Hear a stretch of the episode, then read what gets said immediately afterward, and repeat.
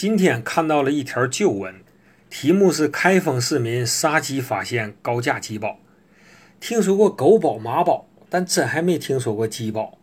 于是我就去查手头的《本草工具书》，但怎么也没查到。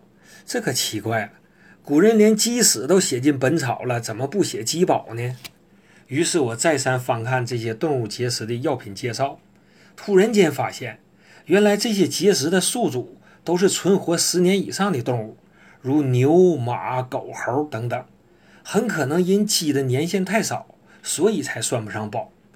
今天介绍的药也含有动物结石，名为猪破猴枣散，专门为出生婴儿、小孩及老年人而设，能清热化痰、安神消积，可治疗肺热痰多、咳嗽、烦躁易惊、小儿呕奶微热、不思饮食和夜睡不宁。